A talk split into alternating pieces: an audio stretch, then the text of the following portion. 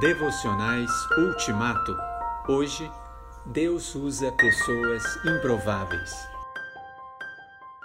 Veio a palavra do Senhor pela segunda vez a Jonas. Vai à grande cidade de Nínive e proclama contra ela a mensagem que eu direi a você. Jonas 3, versículos 1 e 2.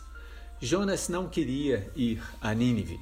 No entanto, Deus o chamou não só para quebrar a resistência de Jonas, mas também para ensinar que o seu amor não tem ligação com preconceitos.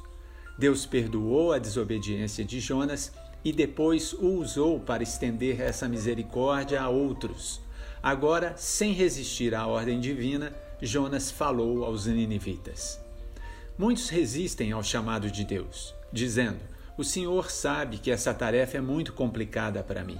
Ou não sou uma pessoa indicada para isso. Ou não tenho experiência.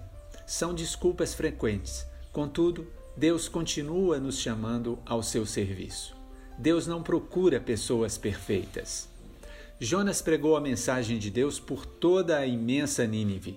O povo ouviu, reconheceu os próprios pecados e creu em Deus.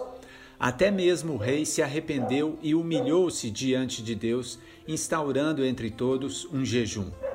A violência e a corrupção eram marcas da sociedade ninivita, como é também da nossa.